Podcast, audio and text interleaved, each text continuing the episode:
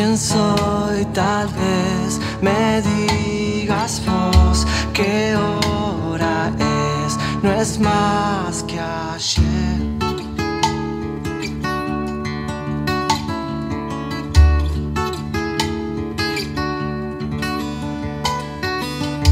¿A dónde voy y en dónde estoy?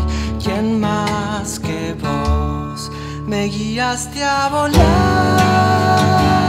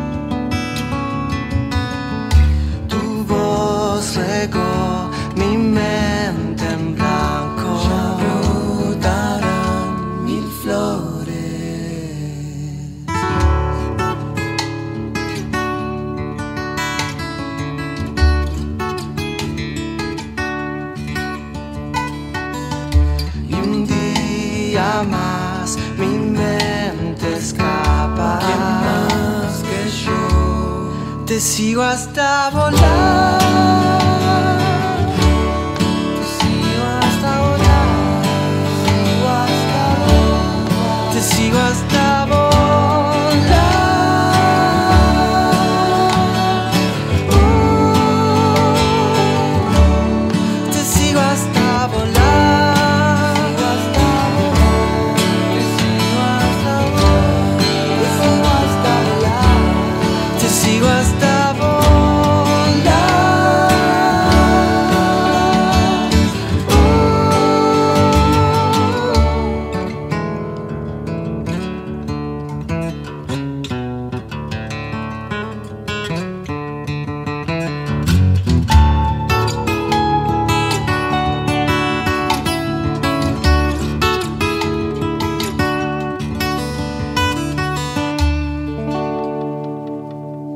Esta es la banda que tiene el profesor de música de mi hija. En este momento ella está en clase junto con su grupo por Zoom con este profesor. La banda se llama Los Chicos de Simón. Y hace un rato él pidió que preguntó si alguno tenía instrumentos en, en su casa y en casa hay un montón de instrumentos. Además de guitarras, hay muchos instrumentos de percusión porque me gustan. Son como juguetes que me gusta. Pareciera una, mm, eh, una falta de respeto para los percusionistas, ¿no? Llamarles juguetes a instrumentos de percusión. Pero a mí me gusta pensarlos también así, ¿no? Como objetos que eh, además eh, uno los tiene a mano y les puede dar un uso lúdico justamente, y más cuando hay niños en la casa. Pero cuando el profesor preguntó si eh, tenían algún instrumento en la casa, Elena me vino a preguntar si podía mostrarle la guitarra. Yo le regalé una vieja guitarra que es de medio concierto, esto significa que es una guitarra un poco más chica que las normales, pero es una guitarra buena, una, una guitarra de una casa de, lutería de Buenos Aires, clásica en la construcción de guitarras, que es Antigua Casa Núñez. Y ella está aprendiendo a tocar para Elisa y hace algunas semanas empezó a sacar una melodía propia, ¿no? Jugando, me dice, papá, escucha esto, mirá lo que me inventé, me dice mirá lo que me inventé. Y era una melodía, ¿no? Que está, es hermosa. Y mm, por esto mm, les quería contar que la mayor parte de las veces que yo grabo este programa es de mañana. Lo cual no sé hasta qué punto confunde en la audiencia esta información. Porque mm, yo habito eh, ese momento con, con las leyes de la casa, de las rutinas, de las actividades que impone el día e impone en estos tiempos también. Y esto tiene que ver con la economía espacial, eh, libidinal de una casa, donde mi mujer está trabajando en la computadora en el living, donde Elena está en la habitación de al lado haciendo mm, su clase con la escuela por Zoom y en este momento mostrándole esa música al profesor de música, que es un profesor suplente, que es uno de los integrantes de la banda que escuchamos al principio, con el tema que se llama Hasta Volar, que es muy bonito de hecho.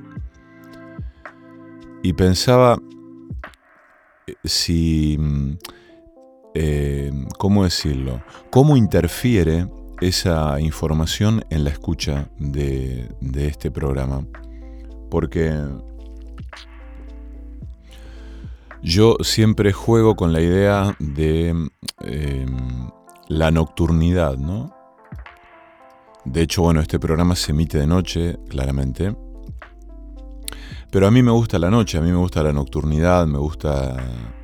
Me gusta la parte del día eh, que va desde el atardecer en adelante, digamos. Es, en general es el momento en que mejor me siento como dice Pascal Quiñar, el, crepúsculo, digamos, es la hora cero sonora, una cosa así dice, es la hora en que elegiría para morir, dice Pascal Quiñar en un texto. Em, y sí, a mí me gusta muchísimo más la noche, definitivamente. Pero resulta que este programa sale grabado y yo, el 99% de las veces, lo grabo a la mañana lo cual eso exige en mí un esfuerzo o algo parecido a un esfuerzo, más que esfuerzo diría una disposición a, construir una narrativa estética, una narrativa estética, ¿qué será eso, no? A construir una, una forma, digamos, digamos, una, eh, una belleza, por así decirlo, que dialogue con la noche. Pero ¿qué, ¿qué, es lo que dialoga con la noche? Es tan, tan caprichoso eso, ¿no? Bueno, ahí quizá vienen un montón de preconceptos y cosas sumamente establecidas que tienen que ver con, con lo que representa el día. El día es el trajín, el día es la agenda, el día es lo que hay que hacer, el día es el conjunto de deberes, de estrés, de ocupaciones, de tensiones, de acumulación de odios, de broncas, de deudas, de ruidos, de músicas estridentes, de voces estridentes, de cosas indeseables. Bueno, es exagerado, sí, ya sé, pero a mí el día siempre más o menos me, generó como esa representación, digamos. Entonces, Llega la noche y la noche se me hace eh, sinónimo de, del reposo, del aplomo, del silencio, del bajar cuatro cambios, de tomar un vino, de, cocinar, de, de escuchar música de otra manera. Y también es cierto que en tiempos de pandemia todo eso, y a veces para bien, se subvirtió. Es decir, ya no había horarios. Como no había ocupaciones en términos de, horarios y trabajos y oficinas y qué sé yo, todo eso, em, digamos, se subvirtió en el sentido en que estábamos a lo mejor, eh, por, apelar a un lugar común, estábamos tomando vino a cualquier hora, ¿no? O estábamos haciendo una actividad que destinábamos para algún momento del día o la noche en otro momento y se subvierten los, los horarios, las actividades, los tiempos. Pero lo cierto es que sí, a, mí eh, esto de, hacer este programa y tener que grabarlo para también luego convertirlo en un podcast que se reproduce aquí por Spotify, me, genera, además del esfuerzo en términos de, de saber y pensar, bueno, qué voy a decir, qué voy a leer, qué música voy a compartir, de qué voy a hablar, qué libros voy a tocar, etc. Una, una energía que eh, no siempre tengo a la mañana. Una energía de la que no siempre dispongo a la mañana. Pero como dicen que el hombre es un bicho de costumbre y también existen estos fenómenos de adaptación, em, quizás he establecido alguna especie de, de, ejercicio más o menos virtuoso de, em, de levantarme. De hecho, me estoy levantando más temprano, no sé por qué. No sé por qué, no sé si son los años, las actividades de mi hija. Me estoy durmiendo más temprano y por ende me, despierto más temprano. Estoy descansando raro, como probablemente la mayoría de la gente. Siempre hablamos acá del cansancio y qué es lo que nos cansa, ¿no? porque detectar eso que nos cansa eh, es realmente muy, muy difícil. Me parece que es una tarea que nos puede, nos puede llevar toda la vida, ¿no? ¿Qué nos cansa? ¿Qué es eso que nos cansa? Porque no, digo esto porque normalmente creemos que lo que nos cansa es algo y en realidad es otra cosa. Bueno, no me voy a poner a profundizar en eso. Pero sí pensaba en esto de lo intempestivo, que es un poco eso que está fuera de tiempo, ¿no? Por eso en los últimos programas em, hemos estado hablando de los destiempos, de, de, la idea de lo nuevo, de, lo viejo, de las modas, de lo que impone eh, cierta lógica, digamos, de, los mercados y también, bueno, en fin, de, lo que, de los imperativos, ¿no? Eh, de los imperativos eh, que, eh, aparecen por todos lados. Y saben que venía pensando em, en el tema de las fotos. Porque el otro día la fui a ver a mi mamá a, la casa del pueblo y ella tiene como, como una costumbre que es mostrarme fotos que yo ya vi pero me las... me dice, mira, vení que te quiero mostrar algo. Y a mí me, conmueve, por supuesto, eso. Y me parece interesantísimo. Y me muestra una serie de fotos que yo ya vi, que yo ya conozco, ya sé qué contienen, ya sé quiénes están en las fotos. Pero me las muestra como si me las mostrara por primera vez. Como si nunca antes me las hubiera mostrado y en ese momento me quisiera revelar algo que ella atesora, ¿no? de su mundo, de su vida, de su pasado, porque allí hay fotos de sus hermanas, de su familia, de sus padres, sea, mis abuelos, de sus amigas, algunas amigas del pueblo, de algunas reuniones donde se, se disfrazaban, eh, de una hijada, de, la hija de, de, un primo hermano mío, de fotos nuestras, de mi hermano y, y yo cuando éramos chicos. Eh, fotos, ¿no? Fotos muy variadas, fotos incluso de hijos e hijas de vecinas de ella eh, tomando la comunión, ¿no? Eh, en los pueblos es muy fuerte el, el impacto de la religión y se convirtió lamentablemente en una especie de práctica social. No es algo ya que tenga que, tenga que ver con creencias eh, de, la, de, la, gente, sino con eh, una mecanicidad, un automatismo, un piloto automático de, ir a la iglesia, de incorporar esa, práctica de, la misa, la práctica religiosa, como una buena costumbre, como lo políticamente correcto y como lo que, mm, bueno, lo que salva de algún modo, ¿no? Eh, de, del pecado y el vicio. En una sociedad chica como, como la de un pueblo, como la de una, una ciudad chica, ¿no? En, en general, es muy común esto en los pueblos y en las ciudades chicas. En las ciudades grandes es más. Es más, es más mezclado todo, me parece. Pero en los pueblos se ve con más facilidad. Entonces, eh, de chicos, los que fuimos sometidos al espacio de la iglesia y a una educación atravesada por la iglesia, como fue mi caso, tenemos algunos rituales que, transcurren entre la niñez y la adolescencia, que son tomar la comunión y luego más tarde la confirmación. Y transcurren en el medio misas, búsqueda frenética de, del, del, atuendo, de los uniformes requeridos para tales ocasiones, porque eso es lo más importante. El moño en el brazo, el pantalón gris, la camisa blanca, etcétera uno bien peinado. Es tremendo esto, pero también es muy conocido.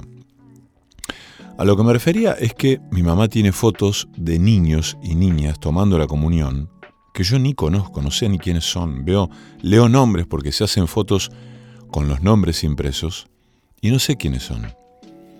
Y ella tampoco. Yo le pregunto, le digo, mami, ¿quién es esta niña? ¿Quién es este chico? Y no sabe. Em, pero pensaba, pensaba en las fotos, ¿no? Porque también vi algo ahí que em, me pasó algo que, no, pude llegar a, desentrañar y que lo estoy pensando que tiene que ver con el paso del tiempo, con, con las proyecciones, con un montón de cuestiones. Pero me pasó que empecé a pensar en las fotos y empecé a releer un libro que es eh, el libro sobre la fotografía de Susan Sontag, del que después voy a leer algunas cosas. Pero también empecé a pensar en la película, vamos a volver hoy sobre algunas cosas, sobre todo sobre, sobre una película de la que ya hablamos y de la que hemos escuchado algunos diálogos, que es Smoke, cuya traducción eh, aquí fue cigarros. No, fue, no es tan mala la traducción si uno piensa siempre en que las traducciones al castellano de los títulos de las películas son más o menos horribles y tienen que ver con algunas lógicas de mercado que, que bueno, explican un poco esto. Em, pero la película es una película maravillosa. Eh, bueno, allí actúan William Hart, em, Harvey Keitel. Y mm, bueno, es la historia de una cigarrería, ¿no? Eh, una tabaquería, como, como le gustaba, como le gustaba eh, decir a, eh, a, Fernando Pessoa, ¿no? El, el, hombre de la tabaquería de enfrente, ¿no? Esa, esa película, ese poema, perdón, ese poema maravilloso de Fernando Pessoa.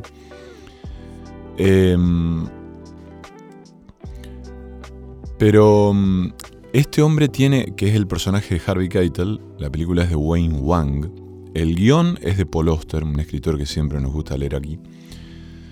Eh, este hombre tiene la costumbre de mm, sacar una foto desde la, desde la esquina en diagonal enfrente a su negocio todas las mañanas a la misma hora. Y es como su obra personal, el tipo pone un trípode en la vereda o en, la calle y toma una foto eh, todas las mañanas a la misma hora de su negocio, ¿verdad?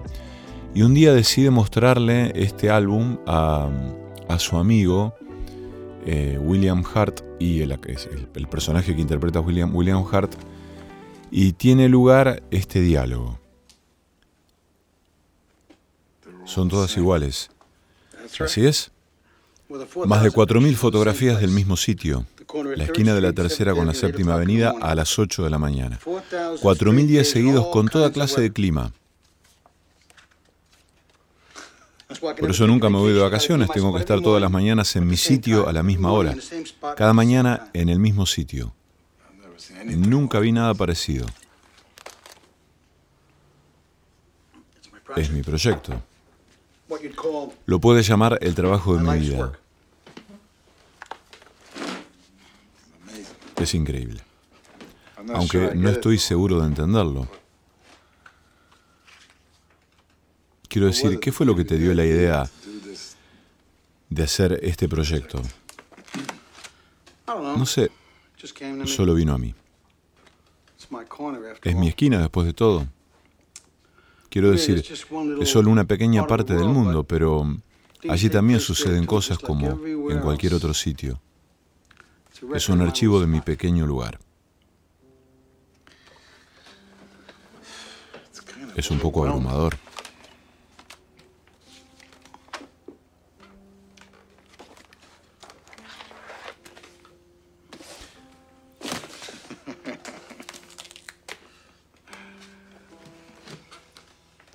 Oggy, el personaje de Harvey Keitel, le dice, nunca lo entenderás si no vas más despacio, amigo. Vas muy rápido, apenas miras las fotos.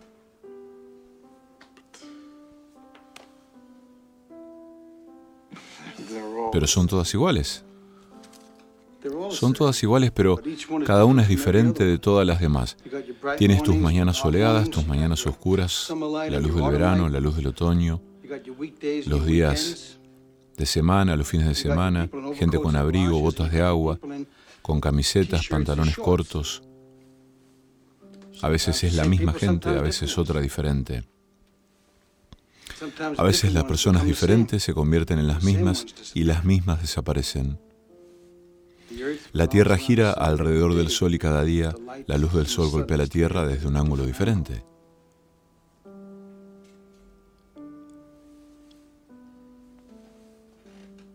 Paul, el personaje de William Hart, escucha un poco perplejo. Así que más despacio, ¿eh?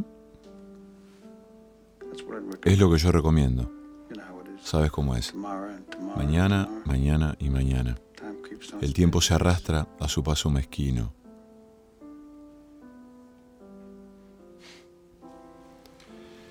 Es casi un poema lo que Oggy, el personaje de Harvey Keitel, compuso cuando describe eh, la singularidad de cada foto, de cada una de las fotos que él estoicamente tomó y toma cada mañana a las 8 en punto de su negocio, de su local, de su cigarrería.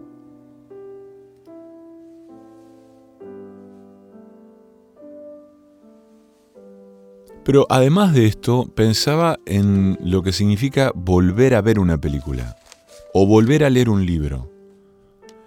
Y me parece que, por supuesto, no, estoy hablando de la gente de la comunidad lectora eh, intelectualoide, ni, ni, aquellos ávidos lectores que, bueno, tienen como... Eh, la actividad de la lectura muy, muy naturalizada y encuentran allí, además de un placer, un tipo de cultivo y alimento y no sé qué.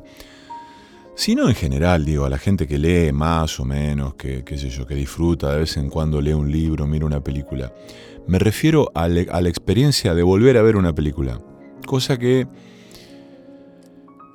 a mí se me hace esta idea. Si, no tenemos tiempo, o es difícil encontrar tiempo para ver una película, mucho menos es para volver a ver una que ya vimos. O del mismo modo con un libro.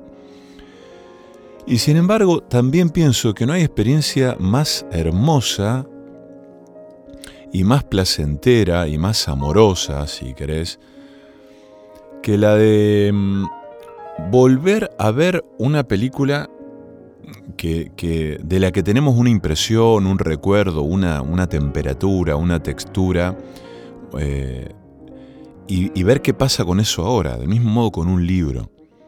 No para jugar a ver si nos gusta o nos decepciona, sino para ver qué otras capas vemos ahí, obviamente. O, sea, uno no ve lo mismo en una película o en un libro que vio o leyó hace muchos años. Por eso digo esto de volver a ver algo que, tiene varios años, como en el caso de la película eh, Cigarros, ¿no? de Wayne Wang, que es una película profundamente poética, profundamente poética. Bueno, eh, es de mañana. Mi hija ahora está tocando una armónica en su clase de música por Zoom. Eh, yo estoy tomando un mate recién hecho. Se está por, por largar a llover. Es una mañana de otoño y vamos a transcurrir plácidamente este programa.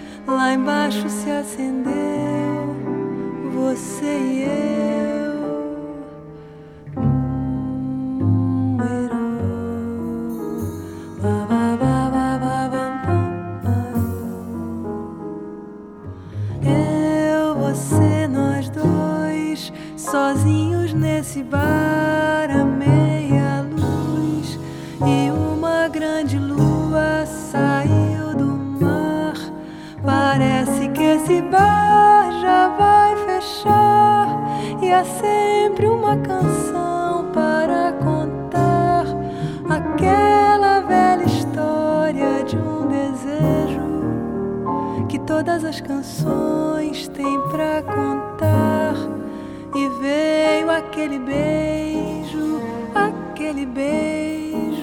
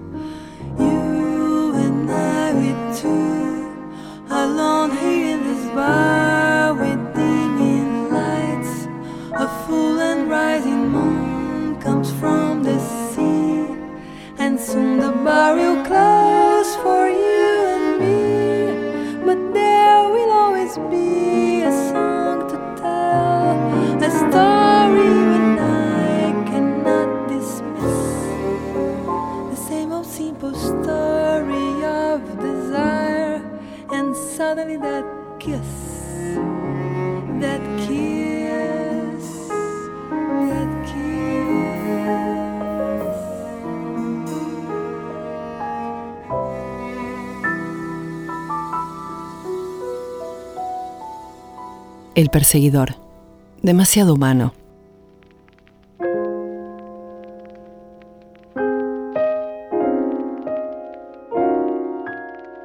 Dijo Liliana Bodoc, La infancia nunca es intrascendente, siempre nos chista las espaldas, porque fuimos felices o no, porque dejamos olvidado un juguete al pie del árbol y nunca regresamos a buscarlo, porque queremos descansar o enmendar. La infancia es una patria y si en ella hubo lecturas, los caminos de ida y vuelta se multiplican. El extrañamiento nos permite desnaturalizar lo que vemos a diario, Nada deseo tanto con perdón del presente como volver al tiempo de la infancia. Volver no es una opción para la prosa, para la línea recta, unidireccional, punto y aparte. Mi mejor esperanza es el poema. Entro en el verso como en un agujero de gusano, vericueto que cruza en diagonal todas las ecuaciones, atajo entre los tiempos, así leo un poema y otro poema y otro, confiada en que algún día voy a salir del lado de la infancia, antes del mediodía, para reconocerme en esa niña fea, fumarnos para para un tallarín, y después vuelvo. Vivian Mayer, fotógrafa. Había una vez una niñera que en secreto era fotógrafa. Caminaba por las calles de Chicago con los niños a los que cuidaba y les tomaba fotografías extraños mientras hacían cosas de todos los días. Su nombre era Vivian y nunca le mostró sus fotos a nadie. Vivian residió 40 años con las familias para las que trabajaba. No le gustaba hablar y pedía que colocaran cerrojos en su habitación, a la cual todos tenían prohibida la entrada. Era tan reservada que cuando llevaba a revelar los rollos de sus fotos nunca daba su nombre real. A lo largo de su vida tomó más de 100.000 fotografías, pero nadie supo nunca que era fotógrafa. Vivian guardaba todos sus negativos e impresiones en un almacén rentado. Dos años antes de morir dejó de pagar la renta y todo lo que estaba ahí adentro se puso a la venta. En la subasta, toda su obra fue comprada por tres coleccionistas de fotos. No tenían ni idea de que habían encontrado un tesoro escondido. Pese a no tener capacitación formal, Vivian había capturado la vida callejera de Estados Unidos durante la posguerra con la crudeza e intensidad de una profesional. Gente comiendo donas, comprando víveres, yendo a museos, siendo arrestada, besándose, vendiendo periódicos, limpiando zapatos. Algunas veces también se, fotografió a sí misma en el reflejo de los escaparates o incluso como una sombra en una pared. Vivian se convirtió en una sensación internacional. Usaba una cámara Rolleiflex que sostenía a la altura de su pecho para mantener contacto visual con la persona a la que estaba fotografiando. Muchas de sus tomas más memorables son de gente que la mira directamente.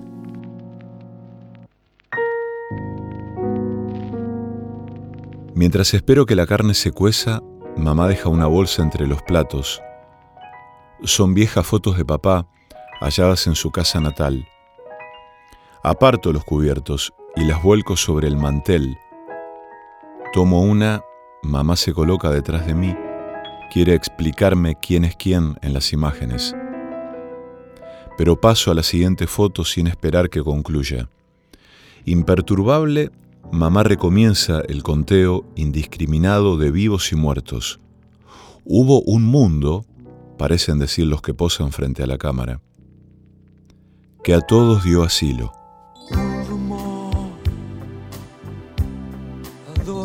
toda marea en mí.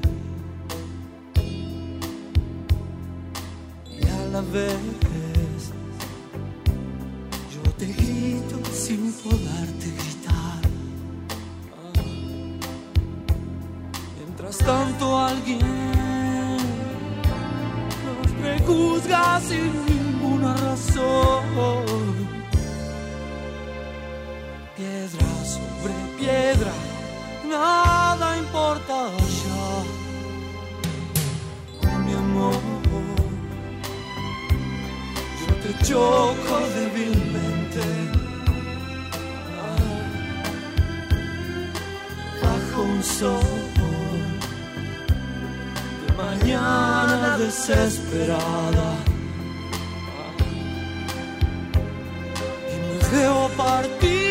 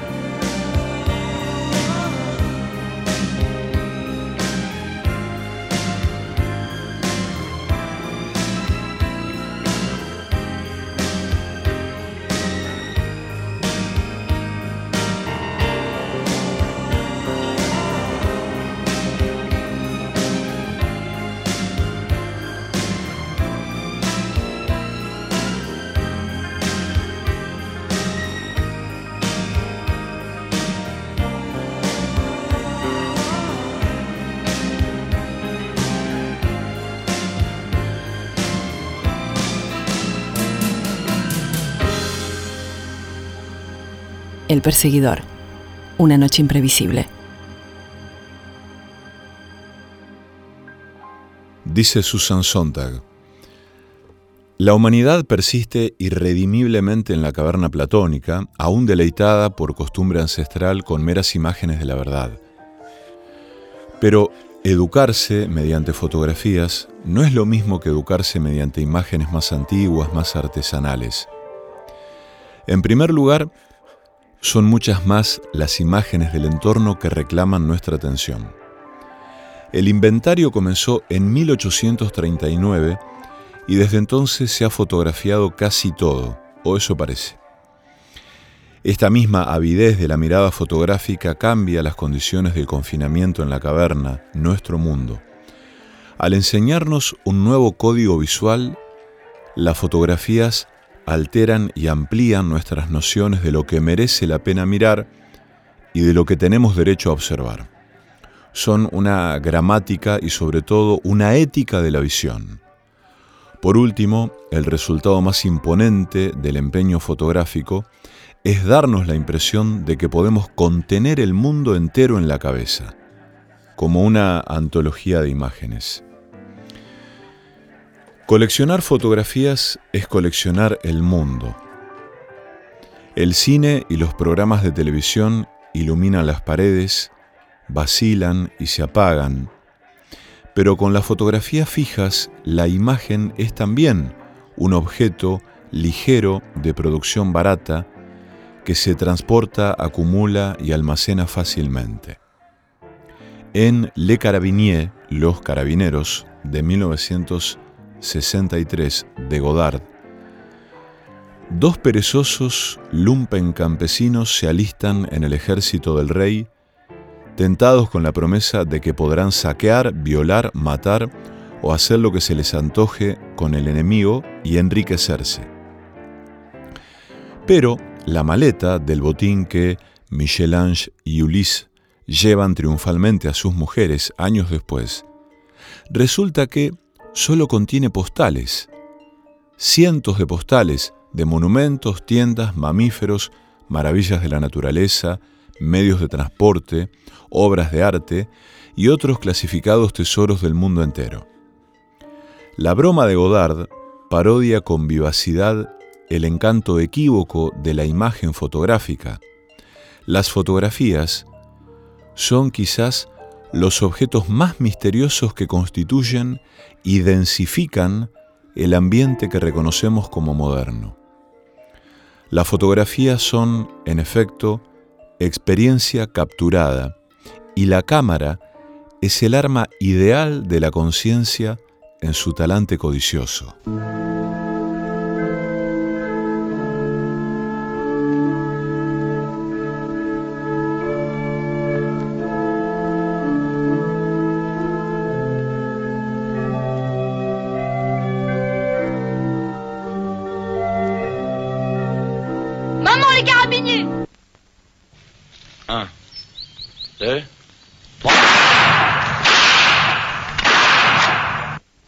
ben salut un artiste. Bougez pas.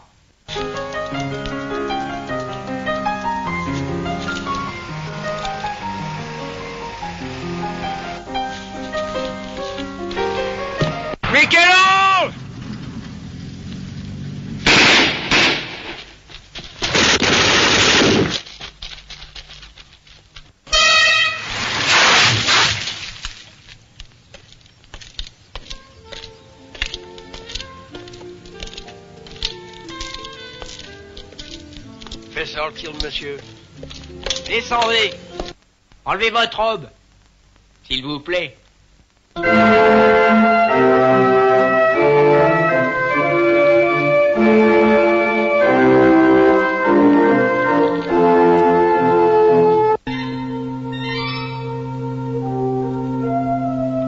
nous donnera tout. En main propre.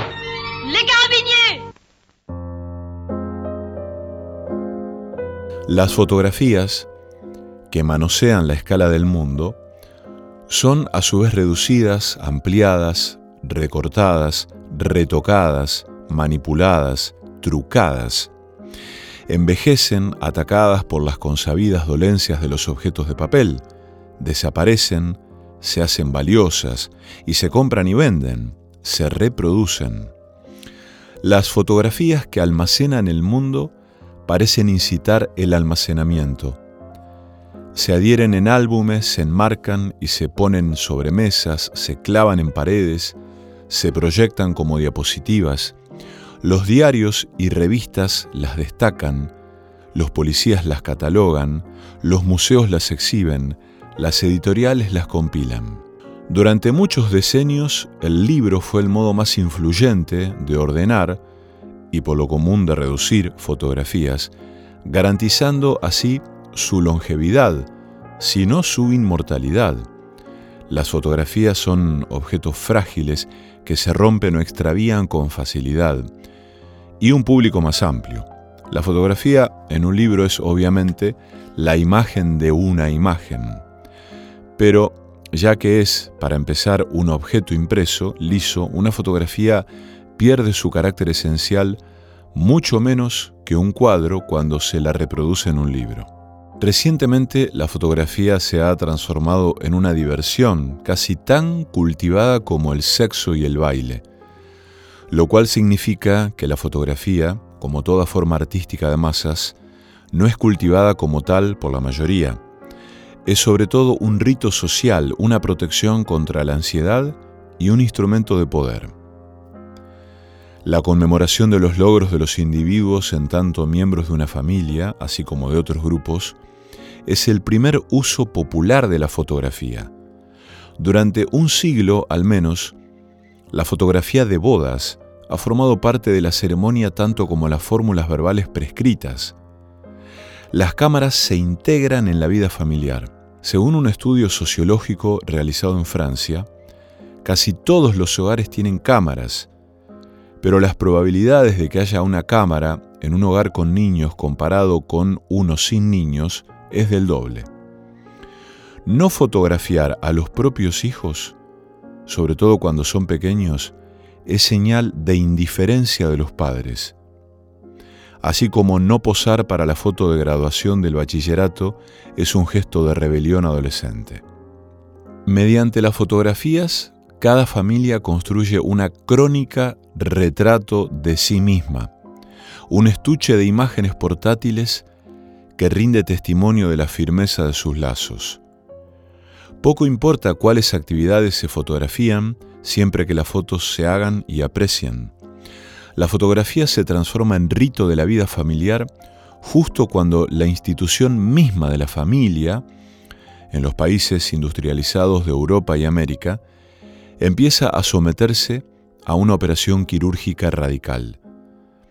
A medida que esa unidad claustrofóbica, el núcleo familiar, se extirpaba de un conjunto familiar mucho más vasto, la fotografía la acompañaba para conmemorar y restablecer simbólicamente la continuidad amenazada y el ocaso del carácter extendido de la vida familiar. Estas huellas espectrales, las fotografías, constituyen la presencia vicaria de los parientes dispersos. El álbum familiar se compone generalmente de la familia extendida y a menudo es lo único que ha quedado de ella.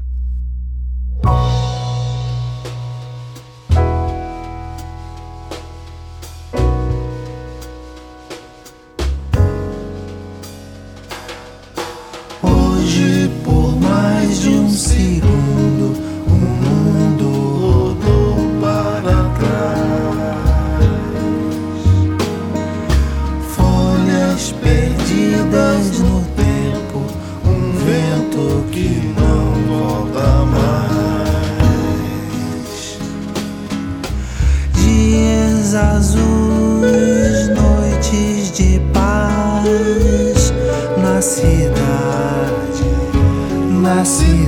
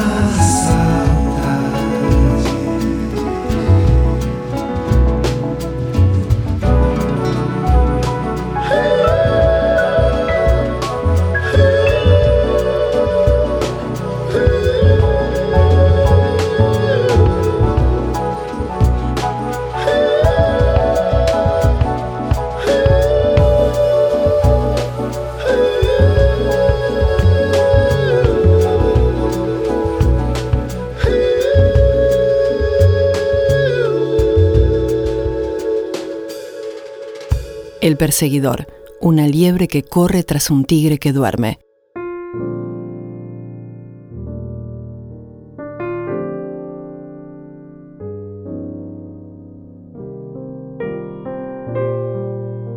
Pero quería mm, volver a este asunto de, mm, de mirar fotos viejas, ¿no? Una tarea poderosa, si queremos, que impacta en una tela sensible del momento de un modo inesperado siempre. Al igual que leer cartas viejas, ¿no? Cartas escritas en papel, con tachaduras, con lápiz, con virome, con lapicera, con lo que fuere. ¿Quién escribe ya cartas en papel?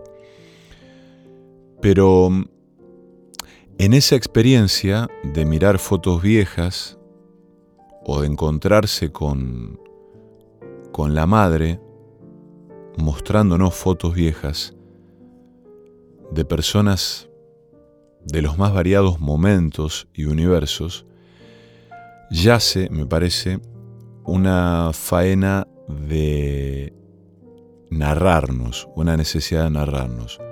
Por eso quiero terminar con este fragmento de, de Rosa Montero. Para vivir tenemos que narrarnos. Somos un producto de nuestra imaginación. Nuestra memoria en realidad es un invento, un cuento que vamos reescribiendo cada día. Lo que recuerdo hoy de mi infancia no es lo que recordaba hace 20 años, lo que quiere decir que nuestra identidad es ficcional, puesto que se basa en la memoria.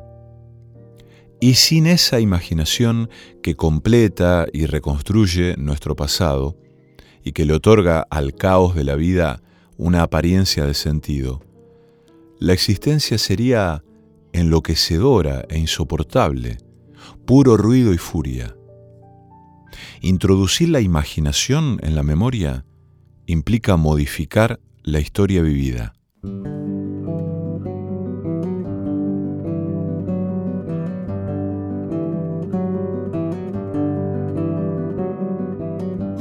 La palabra es la ventana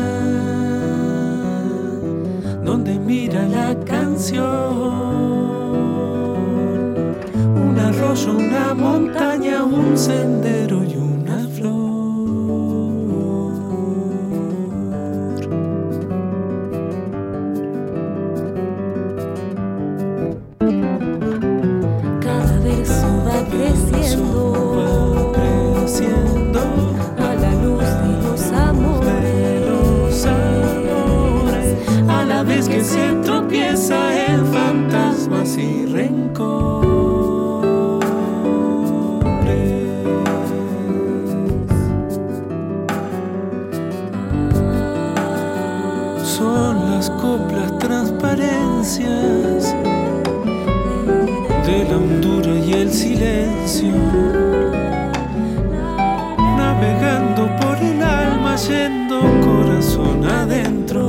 vocación de andar buscando una causa, una razón. La palabra más certera que me copie la emoción. Con la chacarera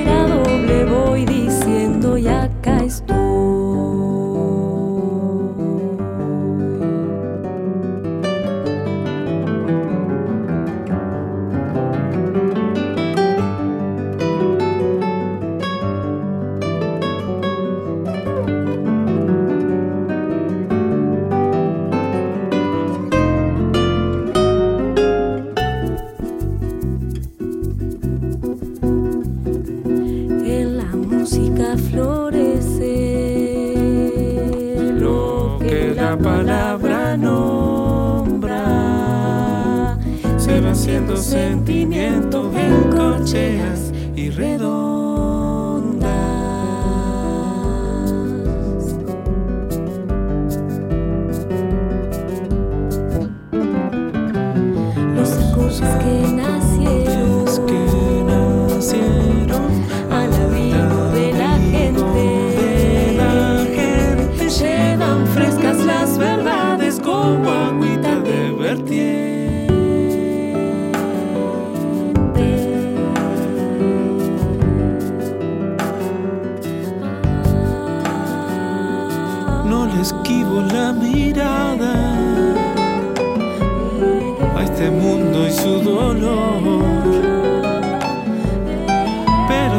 La guitarra me parece ver mejor.